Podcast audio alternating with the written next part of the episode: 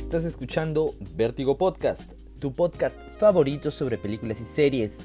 Yo me presento, soy Santiago Barrios y en este episodio hemos eh, cambiado un poco el formato, por así decirlo, y decidimos entrevistar a alguien. Acá todo el equipo de producción se puso en contacto con un director peruano, el cual tiene muy buenos cortos, todos sus cortos están disponibles, están en YouTube, hay algunos que están eh, ganando premios, que están por ahí dándose el tour por, por los festivales que hay actualmente.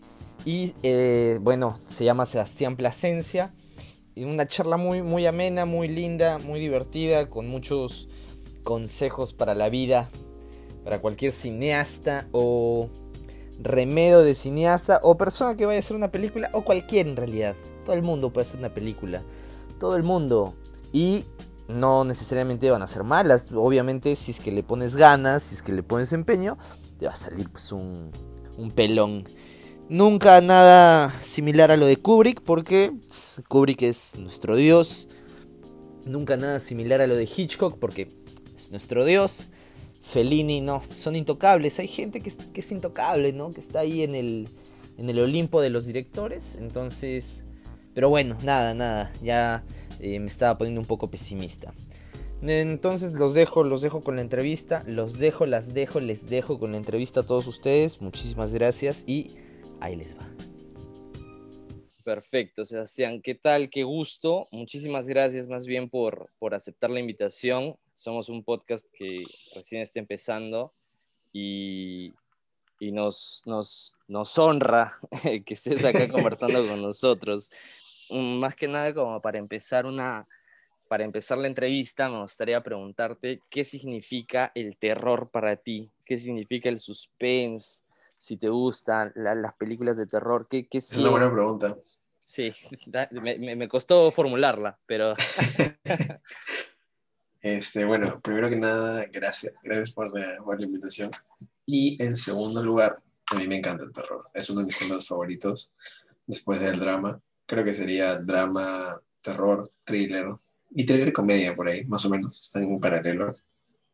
Pero para mí, gracias justamente a estas películas como Hereditary, The Witch, Lighthouse, eh, El bebé de Rosemary, Suspiria, el terror es una forma de, de, expresar no solamente sustos, ¿no? sino lo más oscuro que tienen las personas, lo que es enterrado dentro de ellas, las cosas que no decimos, que no hacemos por miedo, no sé, tabú, eso lo que piensa la gente. Todo eso en el terror lo puedes ver y puedes ver hasta qué punto el ser humano también llega, ¿no? Y se convierte en un monstruo, no existe un monstruo, sino que el ser humano es el monstruo. Y eso me parece genial, es un, es un género muy, muy bacán, muy interesante, muy rico para explorar visualmente con historias, con historias que pueden ser metáforas también, pues, ¿no? Porque puedes contar una historia, no sé si has visto The Promised Neverland. Eh, eh, es un anime que recomendaste, ¿no? Es mi lista. Sí, sí, yo lo recomendé, lo recomendé, lo recomendé, lo recomendé. Este, y claro, es que tiene como elementos de terror que están bien bacanes, que, que cuenta una historia súper importante hoy en día, pero de una forma fantasiosa, fabulosa, muy, muy bacán. Igual que Canción sin nombre también, ¿no? Como que puede ser un drama, pero la forma en la que está grabada también tiene un montón de terror, o sea, tiene un montón de género de terror, la fotografía, el arte, la dirección, la música muy chévere canción, si no han visto Canción sin nombre, muy chévere película, si no han visto Canción sin nombre, tienen que, tienen que verla, es brutal. Se estrenó el, viernes, ¿no? El viernes 15 de enero, justo el día de mi cumpleaños. ¿Verdad? 24 años. Sí. Feliz cumpleaños, Sebastián. Gracias, eh, hermano. Con respecto a lo que mencionabas de, de, del lado oscuro de los seres humanos, al momento de revisar tu, foto, tu filmografía, eh, nos dimos cuenta de que, de que construyes a los personajes y como que tienden a ocurrirle desgracias, por así decirlo, ¿no? Tienen una connotación negativa. Entonces, más o menos, ¿por, ¿por, qué es que te gusta explorar ese lado del, del ser humano? ¿Cuál, ¿Qué es lo que te llama de, de explorar el, el, lado oscuro, por así decirlo? es que depende mucho, depende mucho, pero lo que sí, de todas maneras, como regla principal al momento de escribir que he ido aprendiendo y que me gusta hacer es que el personaje tiene que sufrir un montón. O sea, tú tienes que, justamente protagonista significa eso, ¿no? Proto, primero, agón, agonía, dolor. Protagonista es la persona que sufre, la primera persona que sufre. Entonces tiene que pasarle cosas feas. tiene que pasarle cosas feas a él, tiene que sufrirla, tiene que lucharla, para que justamente en esta lucha podamos ver un cambio en él o que se mantenga como tal y que las personas alrededor cambien. Para mí eso es muy importante. Ahora, el tipo de sufrimiento que vayan a tener depende mucho de la historia que, que esté haciendo. Depende si es un drama, un sci-fi o algo, pero por lo general sí me gusta que tengan lo que KM Wayland llama un ghost, un fantasma, algo que los acecha, como que está ahí permanente, perenne, que, que es, justamente algo que motiva cómo son, cómo se sienten. Y ahí les pasa algo feo y de la historia puede surgir, ¿no? Pero justamente ese algo feo es para explorar el personaje y también para tener un punto de partida en la historia, que a, a raíz de eso también la historia pueda desarrollarse, que pueda partir, que pueda surgir y creo que mi mente también es un poco macabra. Esto lo he conversado mucho con mis amigos que, que no sé, no sé si se escuchará o se transmitirá que soy una persona bastante, bastante alegre, pero mis pensamientos son bastante oscuros y me gusta hacer sufrir a mis personajes. Bueno, hay que, hay que sangrar por algún lado, ¿no? Más bien, eh, con, con, lo, con lo que acabas de mencionar, de este fantasma que, los acecha, este ghost, eh, se puede ver que, que, eh, que, esta palabra, ¿no? Justamente el acecho, está presente, está presente a lo largo de, tus trabajos. Y también está de la mano la creación de un ambiente, de un ambiente hostil, de un ambiente del cual eh, tus personajes como que no pueden escapar, ¿no? con respecto a esto, ¿cuáles consideras tú que han sido tus, tus, principales influencias al momento de trabajar? Bueno, eso depende muchísimo del proyecto. Yo sí no siento yo, por ejemplo, que tenga un estilo definido. No puedo decir, oye, ah, ya, este, ese es el estilo o sea, siempre No, yo no lo siento así, por ejemplo. Siento que yo me acomodo bastante al proyecto, siento que mi estilo varía según la historia, que se siente diferente según la historia lo necesite, ¿no? Por ejemplo, en el cortometraje Jane, que es sci-fi, tiene un estilo bien diferente a, a, a Ecos del Pasado o a Superhéroe o a inclusive Nervoso haciendo un mediometraje que está grabado casi todo en cámara en mano, ¿no? Medio el estilo Dark Rain, medio el estilo Black Swan, slash Indie, slash Canes, slash Sundance. este, pero claro, son estilos muy diferentes, ¿no?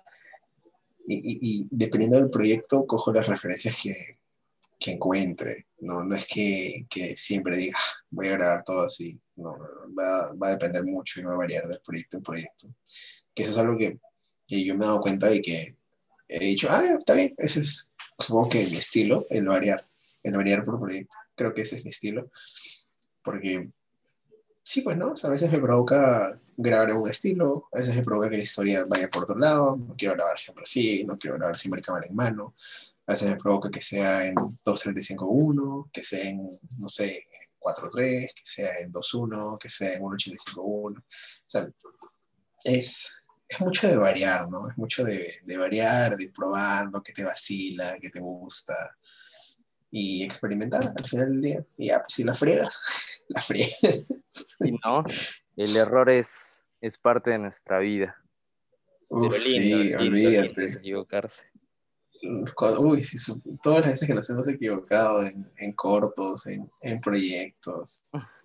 Eso es lo bueno de, de por lo menos avanzar con cosas temprano, ¿no? O sea, tienes la idea y la quieres hacer y la haces. Ese hacer rápido te permite bastante, te permite ver bastante en qué te equivocaste, te permite ver eh, qué puedes mejorar, qué has chambeado con lo que tienes. Y, eh, si sigues haciendo y haciendo y haciendo, haciendo lo más temprano posible es mucho mejor, porque cuando llegue un momento donde tengas una grabación profesional o tengas, eh, tengas un team grande, no vas a llegar en cero, ¿no? Que es lo que pasa a veces con muchos directores que dicen, ah, ya quiero dirigir algo primero y a veces mandaré con una película y luego su primera película es su primer todo.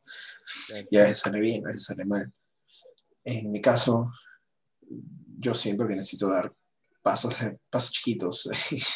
primero esto, de ahí esto, de ahí eso. Es casi como, ese es mi proceso, diría yo, ¿no? Como que ir de a pocos, bla, bla, bla, bla, hasta que llega un momento donde tienes que mandar a hacer cosas más grandes y tienes que seguir haciendo y haciendo y haciendo nomás. Perfecto. cuando, cuando mencionabas de que, de que eras mucho de, de variar, de, de encaminarte, de, dependiendo del proyecto, eh, nos llama la atención si es que tienes, si es que tu proceso creativo tiene algo en común, ¿no? O sea, si bien eres un, un, director, un director el cual está bastante en movimiento, el cual se adapta bastante, nos gustaría saber si es que hay algo en común o alguna constante en tu trabajo. Puede ser en tu proceso creativo, puede ser, no sé, en la forma en cómo tú trabajas o en cómo tú, tú, tú afrontas cada proyecto, pero si tendrás alguna constante, algo que, que, creas que hasta alguna cábala puede ser. Uf, no, ya, de eso sí tengo, porque soy, o sea, yo me considero alguien bien ordenado y metódico, entonces sí, sí, sí tengo mi proceso. Por ejemplo, en el momento de, de escribir, eso es lo que he ido viendo con, con, el tiempo, ¿no? Al momento de escribir, lo primero que, que hago es escribir toda la historia en, en bullet points, en, guiones, ¿no? Como que en guion pasa tal cosa, tal cosa, tal cosa. Tengo como que imágenes en mi cabeza y simplemente voy sacando las imágenes de mi cabeza y las pongo en, en una hoja de papel.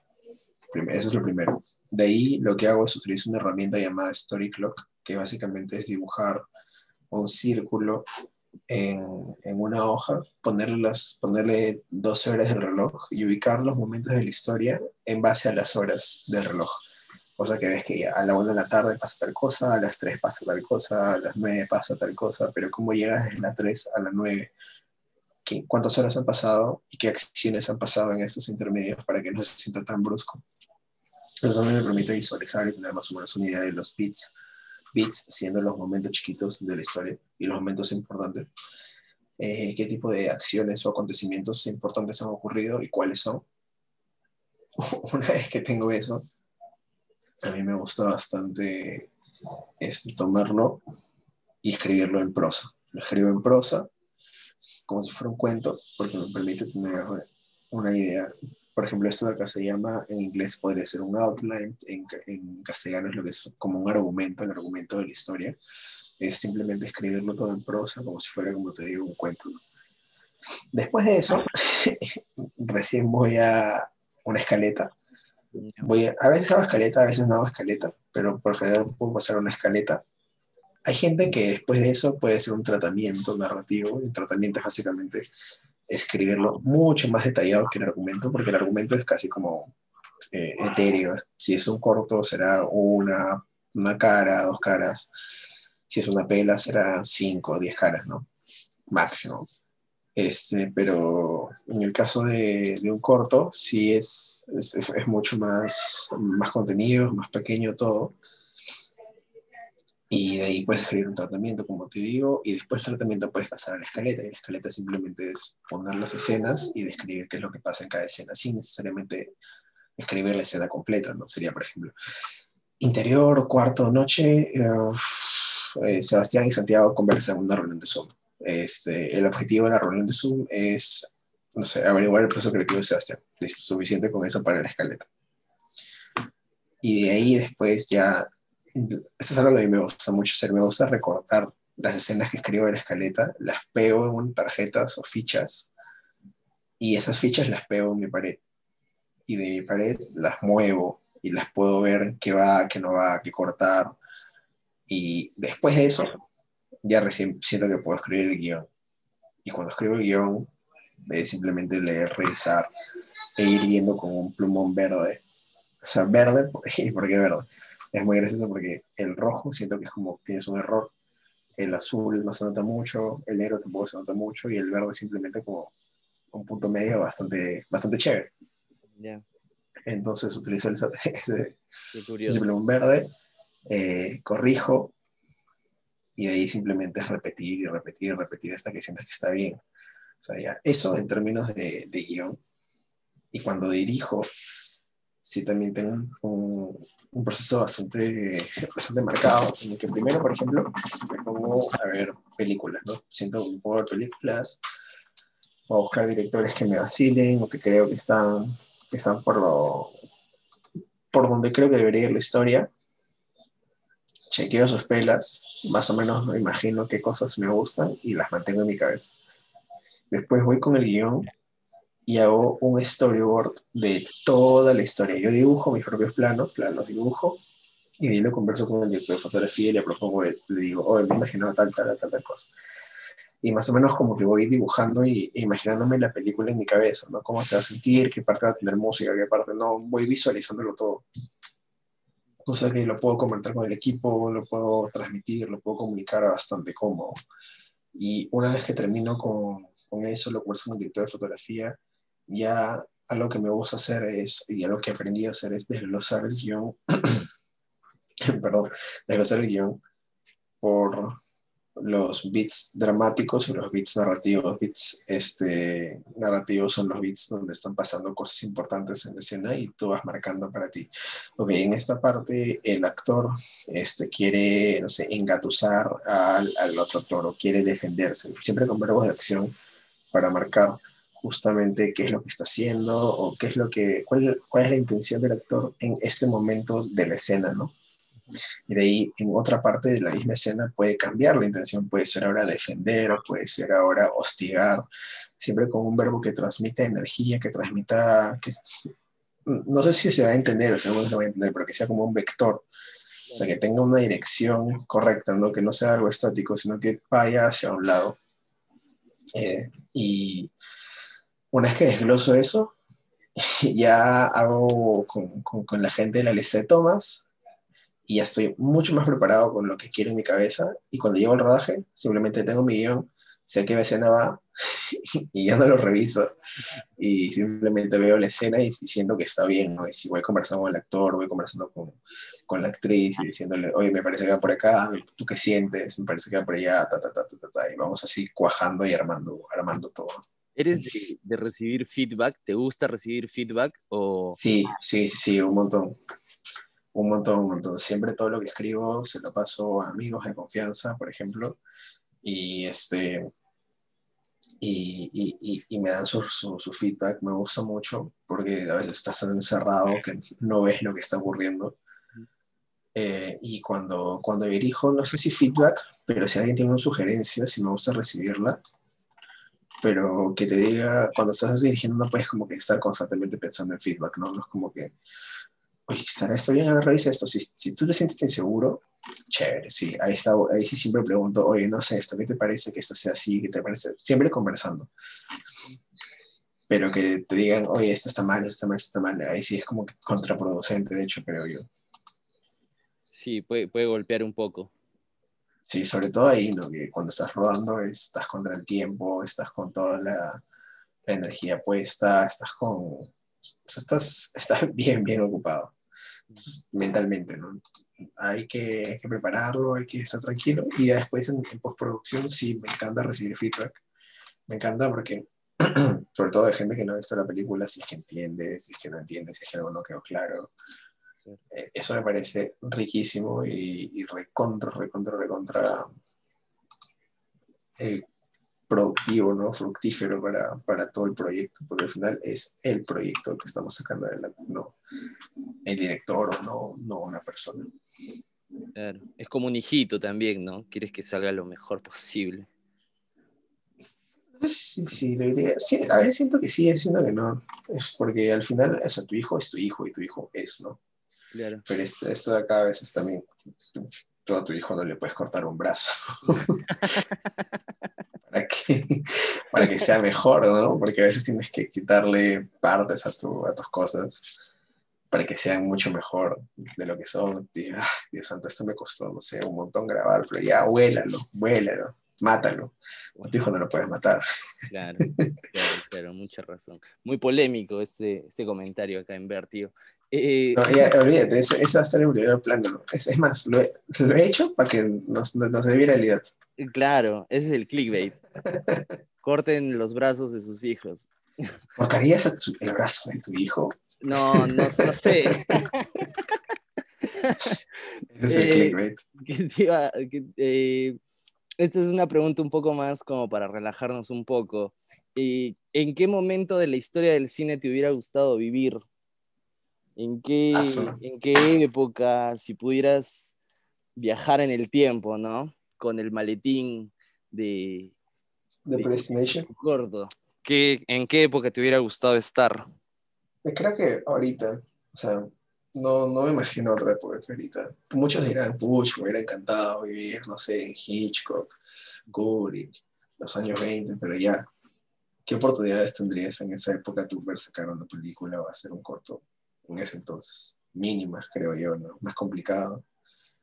O sea, estar en, hoy en día con la tecnología que tiene, con el alcance que uno puede tener, es brutal, man, es una es una oportunidad que no, que no existía antes. Y, y yo me pregunto también, ¿no? ¿Por qué hay tanta gente que antes no podía hacer cine peruano, que no podía hacer sus cosas, o que no tenía tanto alcance? Y es porque justamente no existían las oportunidades que hay ahorita. Las cámaras Red, las Arri, las Canon, las, las Sony, el iPhone, Internet, no, olvídate, o sea, no.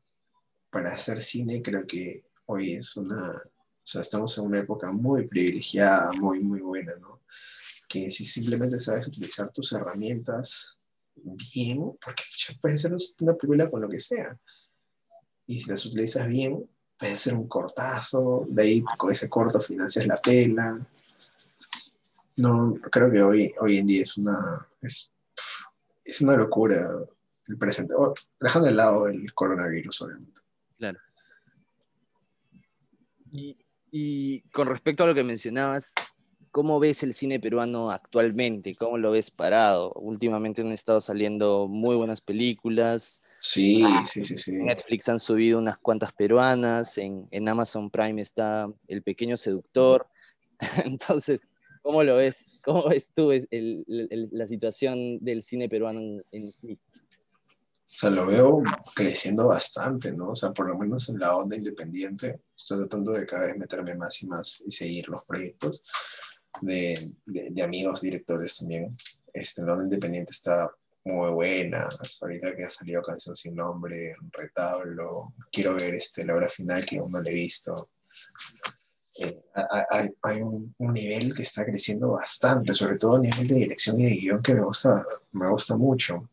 Y hay una tendencia que estoy viendo también y que claramente voy a copiarme también, es que la tendencia de estas películas buenas no las escribe una persona, no las escribe solamente un director, es el director y un guionista más. Entonces, de la mano estos dos salen unas buenas historias y ahí el director se encarga, el director o directora se encarga de dirigir el proyecto. Pero esta tendencia de, de escribir el guion en dos personas me parece que está dando muy buenos resultados, está yendo por un camino muy bueno. Hay, hay películas muy chéveres, Winnie Pache todavía no la he visto, que también está en Amazon Prime. Uh -huh. Este, pero creo que en, la onda independiente está bastante buena. Ahora, en la onda comercial, que también eso, no está mal que exista cine comercial, yo amo el cine comercial, me encanta. Yo, es más, mi idea es hacer cine comercial y cine independiente. Quiero hacer una película para festivales y otra película para llevar a la, la gente a la sala de cine y divertirse a reír un rato. El, el, problema que a veces pasa con las películas comerciales acá en Perú, como por ejemplo, este, quizás Pequeño Seductor, no lo he visto, pero pero de las que he podido ver, este, es que los guiones no están bien trabajados a veces y incoherentes. No es como, por ejemplo, algo que siempre comparo es el Hollywood de los años 90, 80, que tenía películas comerciales que eran muy buenas, como Steven Spielberg, que sacó justo hace unos días, y Ramson, que creo que es el 98, no me acuerdo, que es una película que está quillerísima, pero la historia es buenaza. Es como, tiene un objetivo clarísimo y pasa un montón de conflictos y a la vez te habla del cine muy buena. Si no la han visto Ramson, miren Ramson, está en Netflix. Pero creo que si el cine comercial va por ahí, mejora esos guiones, mejora como que lo que quiere decir, las cosas que pasan, olvídate, sería una locura, sería muy divertido también las comedias que sean que estén mejor planteadas, que estén mejor realizadas, todo, pase, todo parte de un buen guion. Y creo que el guion se está desarrollando cada vez más y cada vez más y cada vez más. Y, y, y, en miras el futuro creo que espero que podamos hacer una industria que tenga un buen cine comercial un buen cine independiente. ¿no? Creo que vamos ganando en, la, en, la, en, en el lado del cine independiente, pero espero que poco a poco podamos también remontar el cine comercial y que no sea simplemente, ah, cine comercial, no que sea maya, cine comercial, qué paja, qué chévere, me encantaría ir a ver esta película peruana que me va a matar de risa, que me va a entretener un montón y la voy a pasar bien. Paja, paja, paja. ¿Qué, qué, qué se viene en, tu filmografía? ¿Qué proyectos se vienen? ¿Qué, qué tienes en mente? No, no, no nos, no, nos spoilees, ¿no? Pero, pero ¿qué se viene para, para ti? ¿Cuál es, el, ¿Cuál es tu siguiente paso como, como creador y como artista, más que nada? Bueno, dependiendo de cuándo salga este episodio. ¿Cuándo sale este episodio? Eh, los jueves. Todos los jueves. Este jueves, yeah. no sé, 20, 20 algo, 22, 21 yeah. creo que es. Bueno, entonces esta es primicia. Este, eh, el próximo mes vamos a estar anunciando una campaña de recaudación de fondos para el próximo corto que voy a grabar.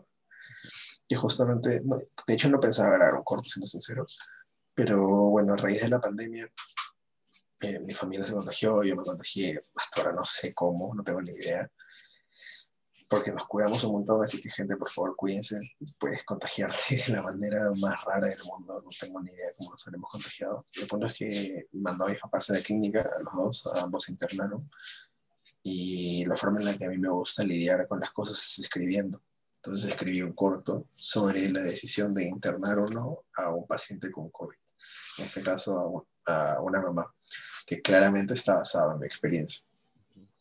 Y, y, mi idea es grabar eso en julio, si es que se puede, también dependiendo de cómo va todo el... O sea, está escrito desde agosto del año pasado, ya tenemos el team, vamos a lanzar la campaña, la campaña va a estar bien baja, porque puede la gente comprar cosas como por ejemplo vamos a lanzar un ebook con el proceso creativo, un ebook este, con el desarrollo del proceso en cada área, en música, sonido, en arte, producción, foto, eh, dirección, va a haber una, el, el, guion y todo como fue escrito, la gente va a poder este, eh, ver el corto antes porque la idea con este corto es festivalearlo. Entonces, hay, hay, cositas bien, bien chéveres que vamos a estar anunciándolas por, por, por mi Instagram y por el Instagram del, del, corto. Si nos quieren seguir, el, mi Instagram es arroba sea y el del corto es arroba está estable. Está estable, creo, no me acuerdo. Sí, arroba está estable. No hemos puesto nada todavía, porque todavía no lo he anunciado, pero aprovechando que me has preguntado, lo, lo comento. Claro. Este, eso de ahí es uno, la segunda temporada del guion al render que son conversaciones con cineastas también acerca del proceso creativo, que ya, ya va a arrancar. Justo hoy más tarde tengo que grabar un episodio. Eh, ya arranca la segunda temporada de Young Render en YouTube y en Spotify.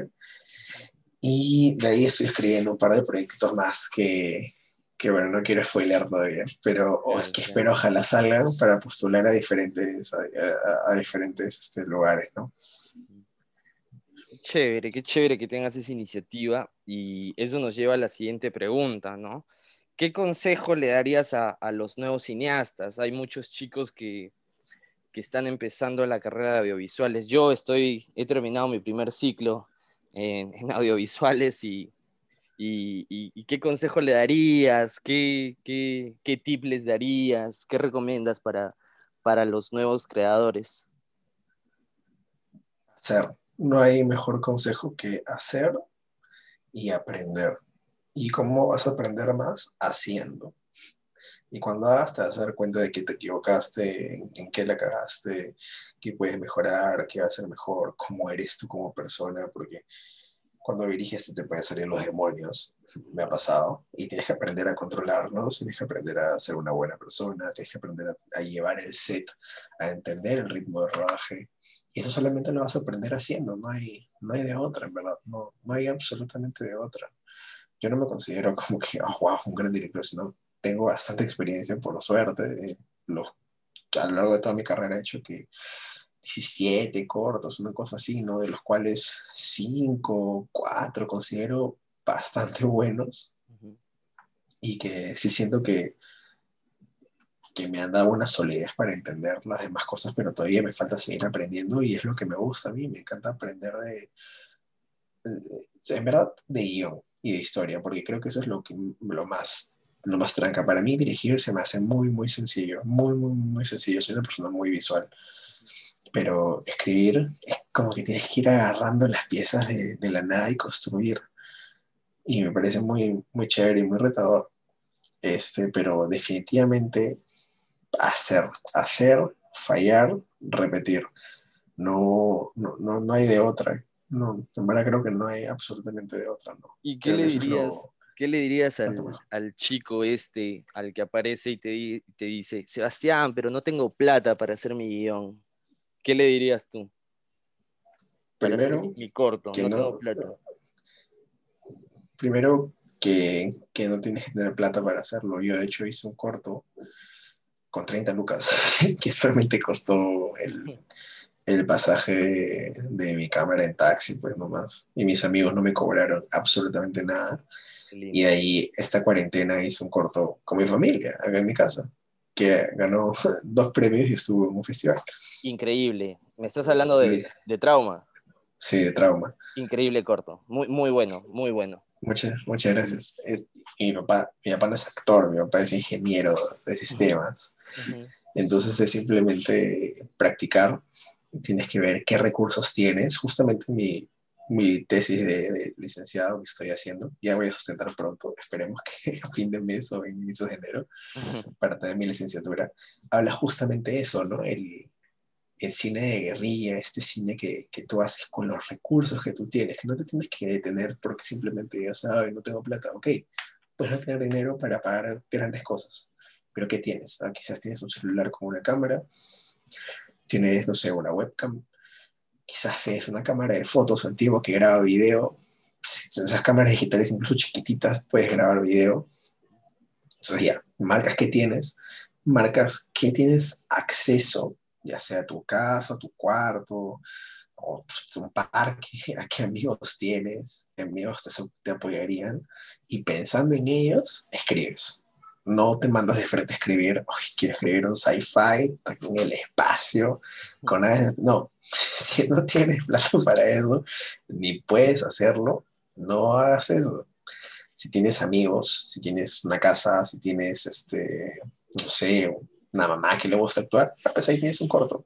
Una familia en una casa y, no sé, no puedes grabar afuera, ya es, si le quieres dar el toque sci-fi, eh, o el toque de terror es Noche de los Zombies. cierras todo y grabas a oscuras. O haces un drama familiar en la casa y con pocas locaciones. De todas maneras, lo que, que sean pocas locaciones es una bendición para, para el cine de bajo presupuesto, ¿no? porque tienes que preocupar de muchas cosas. Tienes que pensar en tu historia, en cómo la vas a contar y ser muy minimalista con, con todo lo que está ocurriendo y con todo lo que quieres contar. No, no, mandarse y pensar en grande, sino pensar en chiquito, pero ese chiquito bien, bien, bien logrado, para que sea bueno y después ya te mandas con más cosas. Una vez que tengas acceso a más cositas, sepas hacer más, ya se puede poder hacer cosas mucho más grandes, ¿no? Perfecto, Sebastián. ¿Alguna recomendación de, de película, de canción, de libro para la gente, para los que escuchan Vertigo Podcast? A ver, libro es, eh, los que son mis favoritos, eh, los que siempre referencio, los que siempre uso, es este, eh, Creating Character Arcs de KM Wyland, me gusta mucho ese, te habla de la creación de personajes y cómo es todo. Me gusta mucho este. Ay, ¿cómo se dejó? A ver. No, no hay problema, dale. Directing Actors de, ¿de quién eres? Espérate, que tengo que, tengo que googlear, ya no me acuerdo el nombre. Dale, dale, no problema. De Judith Weston, me gusta mucho ese. Y el otro es este de John Truby. Ah, Anatomy of Story, la anatomía de guion de John Truby. Me gusta un montón. Y para la gente que está iniciando y quiere entender un poco las historias y quiere entender mejor, es Salva al gato. Save the Cat. ¿De, quién era Save the Cat? No, no Ah, de Blake Snyder, ahí está. Save the Cat de Blake Snyder. Muy, buenas recomendaciones de libros para la gente que quiere empezar. Eh, canciones, toda la onda pop punk, muy buena. Dear Maria, si no han escuchado Dear Maria, escuchen Dear Maria. este, Elevated, Stay Champs. Me encanta la música pop punk. Y de series, no estoy viendo ninguna serie. Eh, película voy a ver Sound of Metal. Cuando salga esto, probablemente todavía no lo haya visto, así que voy a ver Sound of Metal. Muy, linda, muy linda película. Eh, esta semana la voy a ver, creo que el viernes la voy a ver. Eh, y, ah, y anime de todas maneras que está en Netflix, The Promised Neverland. Y si no han visto Attack on Titan, tienen que ver Attack on Titan porque la cuarta temporada está brutal. El episodio de ayer fue increíble. Fue increíble, increíble, increíble. Qué bestia. Genial, una genialidad, verdad. Es increíble, la verdad. Ah, hay una película que no, no, está en Netflix, sino que la, la, pude ver, que se llama The Peanut Butter Falcon. Si no la han visto, la recomiendo bastante. A mí me gustó un montón. Creo que fue mi película favorita del año pasado. Bueno, qué paja, qué paja. Muchísimas gracias, Sebastián. Vamos a estar eh, poniendo todas recomendaciones para toda la gente que quiera, que quiere empezar con algún proyecto, que se lance, que se lance. Es importante, ¿no? Sí, eso es lo más importante. Mandarse y después ya, ya ves, pues, ¿no? Cómo mejoras y cómo lo arreglas. Claro, claro. Pero nada, Sebastián, muchísimas gracias por, por estar acá conversando con nosotros. Eh, te mandamos un saludo, te mandamos un respeto de, de, parte de toda la gente de Vértigo. Y, y, nada, muchísimas gracias, que te vaya de lo mejor. No, muchísimas, muchísimas gracias a ti, hermano. Te mando un fuerte abrazo y gracias por tenerme nuevamente. Bueno, eso fue todo por el episodio de hoy. Eh, espero que les haya gustado este cambio de dinámica. Nosotros somos un podcast muy, eh, no sé, nos, nos, adaptamos, así como Sebastián, ¿no? Nos adaptamos bastante a todos los formatos. Vamos a empezar a hacer entrevistas, vamos a empezar a, a hacer jueguitos, dinámicas, vamos a jugar Monopolio durante uno de estos podcasts que va a durar aproximadamente unas 2-3 horas. Entonces espero que cuando lo escuchen se diviertan tanto como yo. Recuerden que el domingo hay nuevo episodio de Attack on Titan. Ya queremos ver sangre. Ya vimos un poco de sangre. No, ya vimos mucha sangre en realidad del episodio pasado. Y eh, el que se viene también va a estar muy, muy, muy bueno. Una obra de arte, eh, Attack on Titan. Si no lo han visto, mírenla. Está en Crunchyroll. Y no les recomiendo, no, por favor, no hagan esto no vayan a esa página que es animeflv.com. No vayan, no la pongan en su buscador y pongan Attack on Titan. Por favor, no hagan eso para que, pues, porque no, pues no. Si está en Crunchyroll, nosotros, nosotros acá apoyamos la legalidad en todo momento. Vértigo Podcast, fiel amigo de la Constitución peruana. Muchísimas gracias por escuchar este humilde pero rendidor podcast. Yo fui Santiago Barrios y acabas de escuchar Vertigo Podcast. Muchísimas gracias.